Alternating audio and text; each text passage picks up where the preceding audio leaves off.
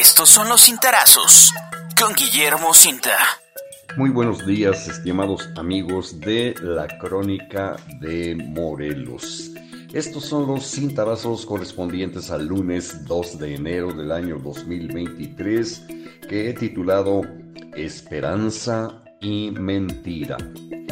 Iniciamos el año periodístico 2023 este lunes 2 de enero con el deseo de que todos nuestros amigos del auditorio y los lectores de la Crónica de Morelos alcancen todos sus objetivos, pero sobre todo mucha salud y gran felicidad. Así de que comenzamos.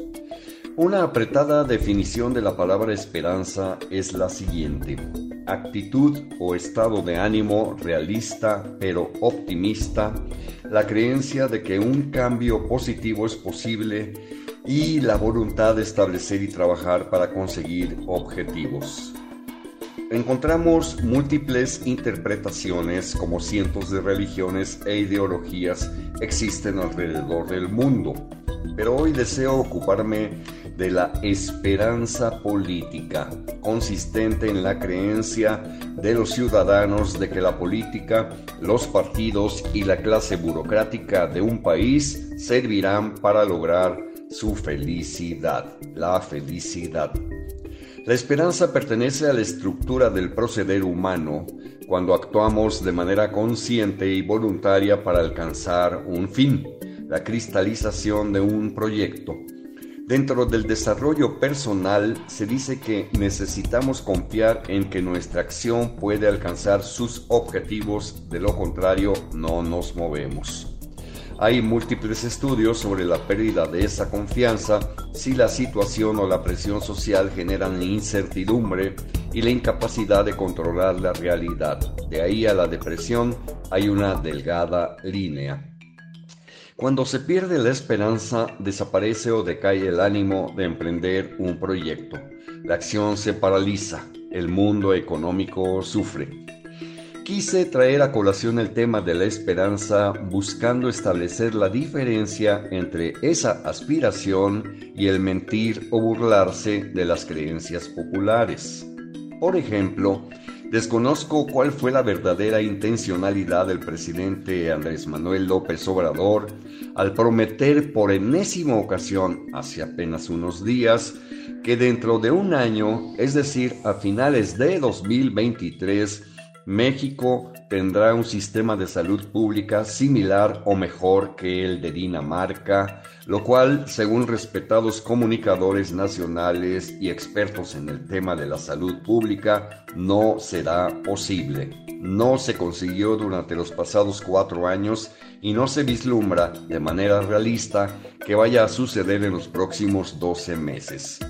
Para explicar lo anterior existen infinidad de estudios en la Internet.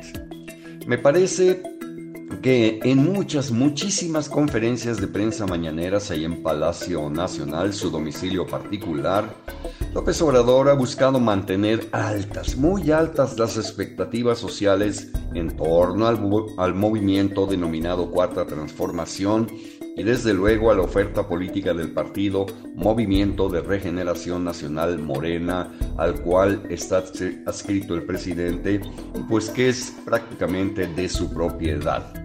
Entre otros, ese ha sido uno de los objetivos de tal ejercicio cotidiano de las mañaneras, un ejercicio más propagandístico que de rendición de cuentas y de transparencia.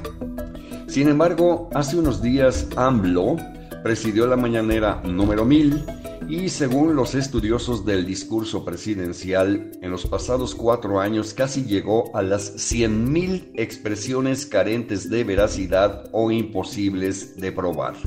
Eso aquí y en China se llama mentir. Empero, López Obrador no es el único político mexicano mentiroso pues la totalidad de sus antecesores mintieron al pueblo hasta más no poder, siempre pretendiendo mantener elevadas las expectativas sociales en sus proyectos de gobierno.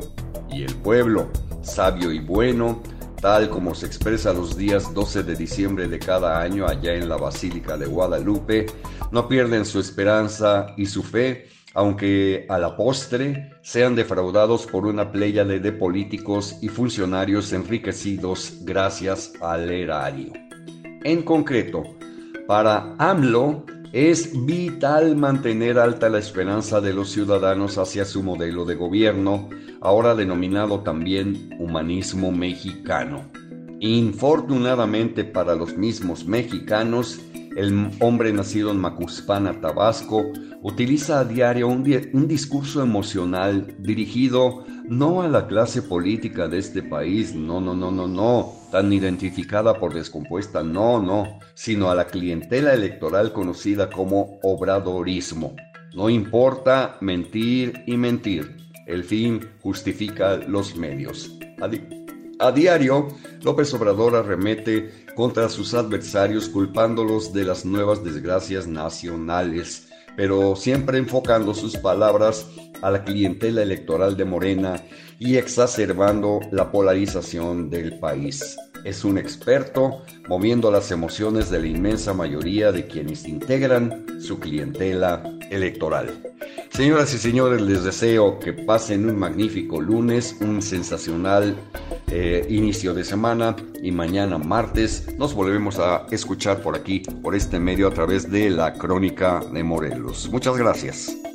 Puedes consultar esta columna y más contenido en www.guillermocinta.com.